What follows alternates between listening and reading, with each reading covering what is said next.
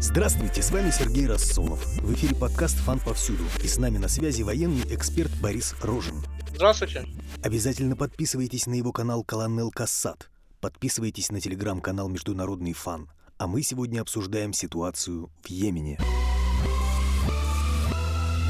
Конечно, для обычного человека конфликт в Йемене представляется каким-то далеким, загадочным, малоинтересным потому что все-таки происходит он на, на фоне более крупных масштабных событий. Но если начать погружаться в эту тему, можно выяснить, что он является не просто каким-то локальным конфликтом где-то далеко, а составной частью более крупных системных конфликтов, которые затрагивают интересы многих стран, в том числе и России, а также влияют на все происходящее на Ближнем Востоке. Война в Йемене идет именно в текущей итерации с 2015 года, после начала иностранной интервенции в Йемен во главе коалиции Саудовской Аравии. Сейчас можно говорить, что война идет уже 6 лет. Те цели, которые ставились участниками Саудовской коалиции, они не были достигнуты. Война вступила в такую фазу длительного самоподдерживающего движения, когда различные иностранные участники этой войны закачивают в Йемен массу военных ресурсов, но не могут добиться решающего результата. Если же говорить о том, кто участвует в этой войне, то с одной стороны мы имеем шиитское движение Ансар Аллах, которое действует на пару с остатками старой йеменской армии и частью старого йеменского государственного аппарата. Все это существует при поддержке Ирана опосредованно. С другой стороны, мы имеем Судовскую коалицию, куда входит, всего, сама Судовская Аравия, ряд стран Персидского залива, группировки в Йемене, которые выступают против хусит. Это прежде всего правительство Мансура Хади, которого свергли хуситы, когда пришли к власти. Это силы Южного переходного совета, совет, ориентированный на Объединенные Арабские Эмираты, которые выступают за отделение Южного Йемена и создание независимого государства. Это силы сына убитого президента Йемена Салеха, сын Тарик Салех возглавляет, скажем так, несколько бригад, которые раньше воевали за хуситов. После неудачного госпереворота они перешли на сторону судовской коалиции и теперь воюют против хуситов. Соответственно, вся вот эта коалиция, она пользуется поддержкой со стороны США, Израиля и ряда арабских стран. Египта, Марокко. Кроме того, судовская коалиция закупает для войны в Йемене различных наемников из Судана, Колумбии, Марокко. Обучают наемников в Израиле, даже перечисление стран, которые в этом участвуют, просто какая-то локальная война в какой-то далекой стране, а точка пересечения интересов достаточно крупных сил, где можно выделить в первую очередь, помимо местного конфликта между хуситами и хадистами, можно выделить противостояние Ирана с коалицией Судовской Аравии, Израилем и США. Все это противостояние, оно затрагивает не только Йемен, но и сопредельные страны почему США поддерживает антихуситскую сторону? США поддерживали свержение э, в ходе арабской весны президента Салеха, который десятилетиями управлял Йеменом. Салех, в отличие от битого Каддафи или Слената Барака, смог договориться о формате своего ухода э, и передачи власти, скажем так, демократическим лидерам. Это позволило ему сохранить определенные позиции в государстве и армии, но власть формально перешла в руки Мансура Хади, которого поддерживали США и Саудовская Аравия, которые ставили достаточно простые цели не допустить допустить рост в стране иранского влияния, демократизировать Йемен и заодно усилить свое влияние в стране, которая может влиять на транспортные потоки у своих берегов. Речь идет о выходе из Суэцкого канала в Красное море, и, соответственно, это же Баб-Мальдивский пролив. Йемен обладает очень важным геостратегическим положением, что проявилось уже впоследствии в ходе самой войны. Несмотря на то, что хуситы перед интервенцией свергли Хади, захватили власть в Йемене, США, в принципе, продолжали поддерживать поддерживать Хади, но все-таки основная поддержка шла даже не от США, а от Саудовской Аравии, с территории которого действовал вернутый президент, с территории которой планировалась странная интервенция в Йемен, чтобы вернуть Хади обратно в Йемен как всеобщего президента для всей территории страны. Как сформировалась коалиция арабских государств во главе с Саудовской Аравией? Уже в 2014 году когда влияние хуситов практически затронуло большую часть Йемена, то есть когда они контролировали большую часть государства, уже тогда началась очень массированная информационная кампания по демонизации хуситов, и в том числе через призму противостояния иранскому влиянию, потому что как шиитская организация, хуситы достаточно тесно контактируют с Тегераном, хуситы поддерживают контакты с корпусом стражей исламской революции. И те круги США, Израиля, которые выступают в поддержку курса на сдерживание Ирана, они рассматривали вот Йемен как способ не допустить превращения Йемена и хуситов во второй Ливан и вторую Хезбаллу. Постепенно вокруг Судовской Аравии начал собираться блок сначала монархии Персидского залива, в первую очередь речь идет об Объединенных Арабских Эмиратах, которые были вторым по значимости участником коалиции. Также через Лигу арабских государств велась работа с другими арабскими странами, чтобы изолировать Йемен с его хуситской итерацией и позволить именно придать легитимности будущего военного вторжения в эту страну. Арабская весна в 2011 году отличалась ли она от аналогичных событий в других арабских государствах?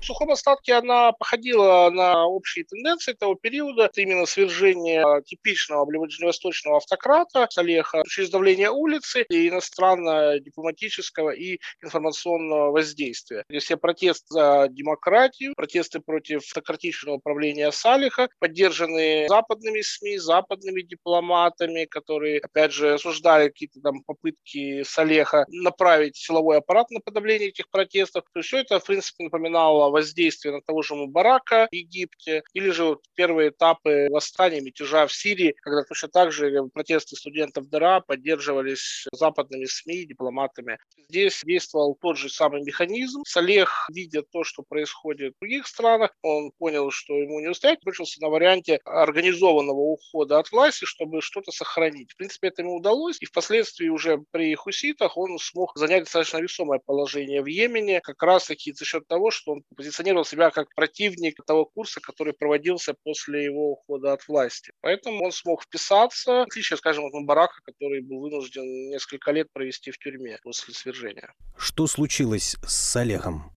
Салех, он вел сепаратные переговоры с Саудовской Аравией и Объединенными Арабскими Эмиратами на предмет заключения сначала какого-то сепаратного мира, затем на предмет перехода на сторону Саудовской коалиции. В итоге это вылилось в военный мятеж в столице Йемена Сани, который был достаточно быстро подавлен хуситами, а сам Салех ходе этого мятежа был убит. Его сын Тарек Салех вместе с остатками республиканской гвардии, которая еще существовала на тот период, фактически перешел на сторону э, саудовской коалиции, мотивируя это тем, что он мстит за убитого отца. Клан Салеха, он э, по большей части занял активную антихуситскую позицию после вот провалившегося переворота. И сейчас силы Салеха, они воюют с хуситами. В основном они завязаны на Объединенные Арабские Эмираты. И действуют они в юго-западном Йемене, у западного побережья и в районе Адена. На момент выхода хуситского лагеря силы Салеха-младшего контролировали ряд важных направлений на юго-западе страны, что привело к ослаблению фронта хуситов на побережье и продвижению войск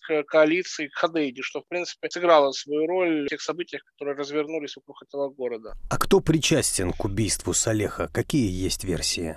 основе версии, особо и не скрывается. Хуситы прямо говорят, что вот он был убит в ходе мятежа, и что его ликвидация – это ликвидация мятежников. Мятеж занял фактически один день. Были попытки занять какие-то здания в Сане, но они достаточно быстро были купированы, а силы безопасности столицы и отряды хуситских ополченцев, они достаточно быстро блокировали как силы лояльные Салеху, в том числе казармы одной из бригад, так и дом Салеха. Ну, а Салех был убит при попытке бегства. Можно найти даже фотографии до сих пор, где он лежит на машине пулевым отверстием. Можно говорить, что произошла внесудебная казнь, убит не в бою, просто его ликвидировали как изменника без суда и следствия. Это отражение методов той гражданской войны, которая много лет идет в Йемене. Это происходило в столице Сане? Хуситы, несмотря на интервенцию, они до сих пор контролируют столицу страны Сана, она в течение всей войны находилась под их контролем. Другой крупнейший город страны Адан, и он находится под контролем коалиции, фактически является неформальной столицей антихуситских сил. Уже после того, как был подавлен переворот в Сане, Салех пытался бежать из столицы, но его на окраине где-то или уже на выезде из города его остановили и там же убили. И сейчас столицу контролируют хуситы. А кто контролирует важный порт Хадейда. В Йемене есть несколько важнейших портов. Это, естественно, Аден, это порты на южном побережье, через которые перекачивается йеменская нефть. И это, конечно же, Хадейда. Хадейда был крупнейший порт, который оставался в руках хуситов после начала иностранной интервенции. Через него проходили основные экономические потоки, поступление гуманитарной помощи по линии ООН, просто закупаемые какие-то продовольствия, медикаменты, в том числе различное оружие, которое хуситы закупали либо на черном рынке, либо получали в рамках неофициальной поддержки из Ирана. Фактически для них Дейда являлась, является такими воротами в мир, которые позволяют им э, избегать полной стратегической изоляции, даже в условиях существующей морской блокады, которая с 2015 года действует как в южном побережье, так и в Красном море. Но, тем не менее, они находят способы эту блокаду прорывать и сохранять контроль над ключевым портом, за который в 2018 году развернулось одно из решающих сражений. Для хуситов оно было оборонительным, и они его смогли выиграть, потому что все-таки планы коалиции по захвату Хадейды заключались в том, чтобы захватить порт, отрезать хуситов от остального мира, чтобы они не имели возможности получать помощь извне. Но кампания, которая длилась с июня по ноябрь 2017 года, которая начиналась как операция «Золотая победа», подразумевавшая захват Хадейды в течение одной-двух недель, превратилась в Йеменский Сталинград, где несколько сотен единиц бронетехники было потеряно коалицией, огромное количество людей, как хадистов, сепаратистов, там, наемников из Израиля. Шло несколько месяцев, хуситы, подбрасывая подкрепление городу, смогли его удержать, хотя в критический момент войска коалиции дошли где-то 5 километров до порта Хадейды. Там где-то фронт тут он застыл и был зафиксирован стокгольмскими соглашениями 2018 года, которые подразумевали локальное прекращение боевых действий по гуманитарным соображениям. В текущий момент порт продолжает, несмотря на блокаду, переваливать определенные грузы, и в том числе через него продолжает поступать определенная иранская помощь. Помимо Хадейды, в Йемене огромный порт – это Аден. Аден, он контролируется формально судовской коалицией, но в силу внутренних противоречий сейчас по большей части Аден контролируется силами Южного переходного совета, который поддерживается Объединенными Арабскими Эмиратами и который проводит так своеобразную сепаратную политику, направленную на отделение Южного Йемена от общего Йемена. Силы, связанные с Саудовской Аравией и хадистами, они пытаются ограничить это влияние Объединенных Арабских Эмиратов, но на текущий момент губернатор города, член Южного переходного совета, больше войск в Адане именно у Южного переходного совета, и, соответственно, там периодически мы наблюдаем различные столкновения, конфликты. Недавно произошла попытка ликвидации всего коалиционного правительства Йемена, которое лишь чудом избежало гибели во время удара по аэропорту Адена, хотя в котором формально обвинили хуситов, но хуситы от этого открестились, а многие йеменские источники указывали, что атака производилась определенными радикальными группировками Южного переходного совета. Поэтому Аден представляет собой, ну, с одной стороны, такой центр антихуситских сил, с другой стороны, внутри этого центра идет очень жесткая междуусобная борьба, вплоть до прямых военных столкновений, потому что кто контролирует Аден, контролирует важнейший порт и одну из важнейших провинций страны. Вы говорите о нападении на Кабмин и членов правительства в конце декабря прошлого года.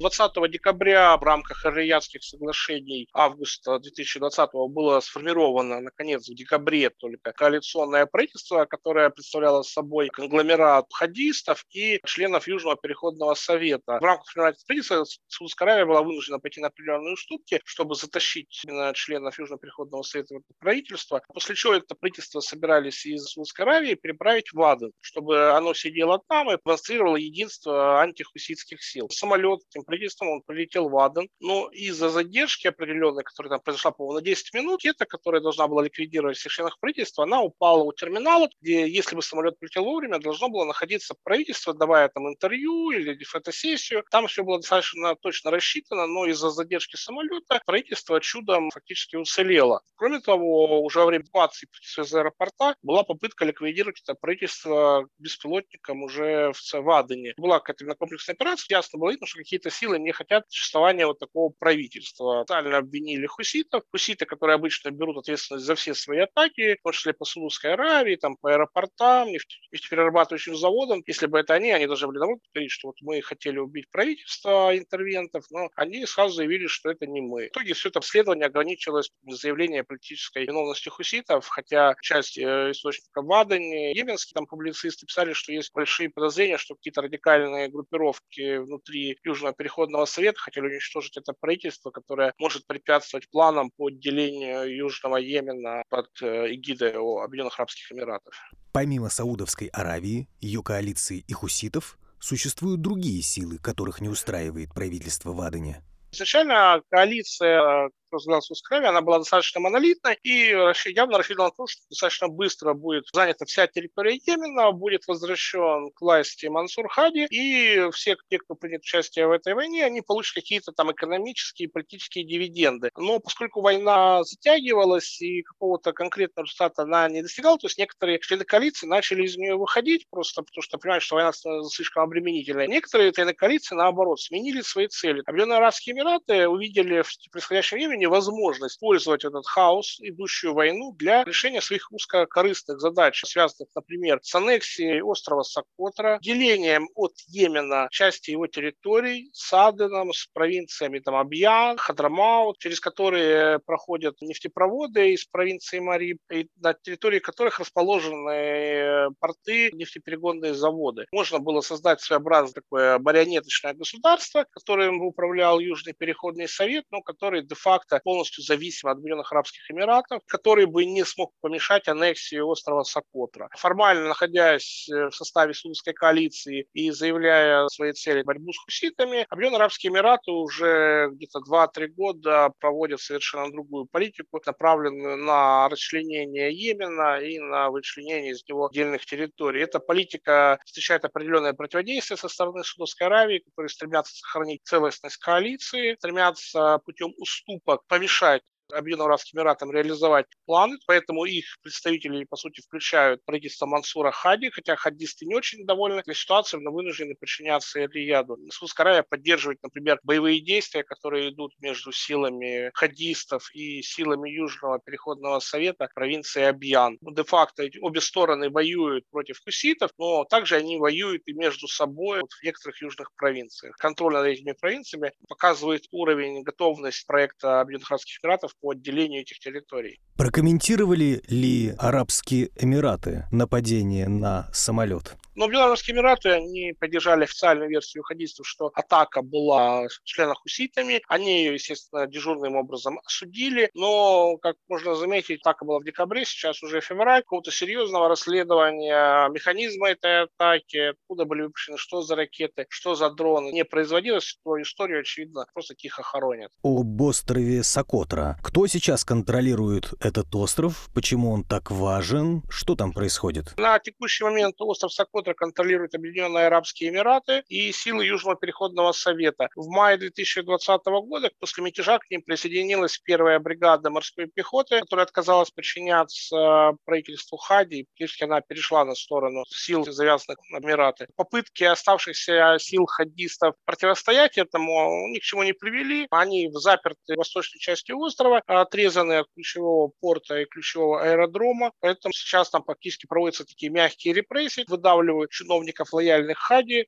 ставят туда тех чиновников, которые лояльны Южному переходному совету. Кроме того, по договоренности у Объединенных Арабских Эмиратов и Израиля на острове ведется строительство израильской разведывательной базы, что вызывает недовольство, в том числе и в рядах хадистов, которые негативно смотрят на линию нормализации отношений монархии Персидского залива с Израилем. Почему важен этот остров, почему важна эта база? Контролируя Сокотру, можно контролировать морские пути, выходящие из Красного моря в Индийский океан, к берегам Ирана, в Персидский залив. Наличие базы, каких-то военно-технических возможностей и средств технической разведки позволяет более точно и оперативно мониторить движение кораблей, активность военных судов, подводных лодок. Там есть множество опций, есть возможность размещения разведывательных или даже ударных беспилотников на острове, где фактически отсутствует возможность какого-то гражданского контроля. Можно вернуть базу, которая может длительное время фактически бесконтрольно действовать и проецировать военную силу того же Израиля в том регионе, где раньше его просто не было. Эмираты же на фоне этого проводят политику агитации, пропаганды среди населения, которому разъясняют выгоды вхождения острова в состав Объединенных Арабских Эмиратов. На острове развернуты различные программы экономического содействия и помощи, опять же, нацеленные на повышение уровня лояльности населения именно Объединенным Арабским Эмиратам. Такая скрытая подготовка острова коннексии, чтобы в какой-то момент можно было раздать паспорта и провести локальный плебисцит, который позволит аннексировать остров.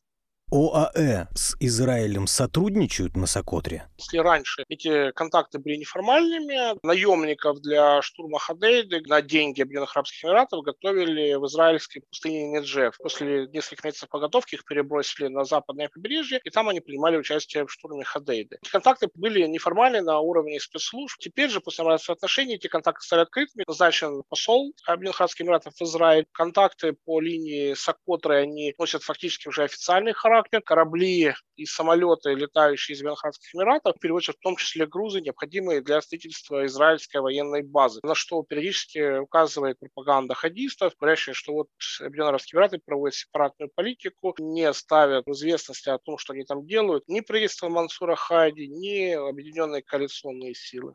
Тем не менее, столица занята хуситами, и движение Ансар Аллах сейчас ведет наступление на Мариб.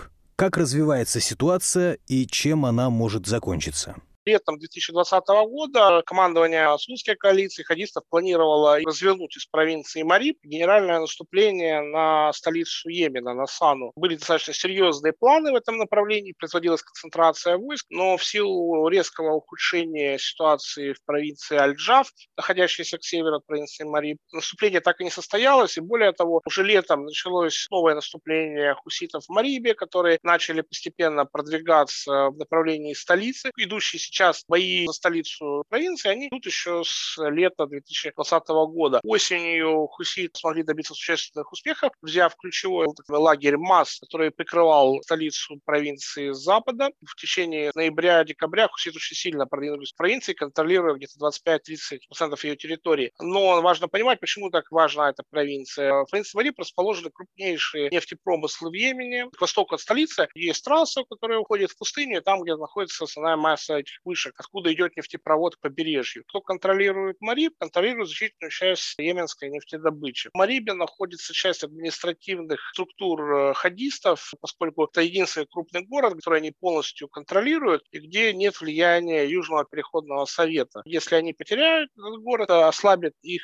позиции конкуренции с Южным переходным советом. Поэтому для хадистов удержание города важно как с экономической точки зрения из-за нефти, так и с военно-политической. На текущий момент Кусит где-то с 8-9 февраля развернули масштабное наступление, как прямолинейное наступление с запада на восток прямо в направлении города, так и ведут обходные маневры с целью перерезать ключевые дороги, ведущие в него, чтобы либо вынудить коалицию отвести свои войска от Мариба, либо дружить их и создать там своеобразный марибский котел. 16-17 февраля это добились достаточно серьезных успехов.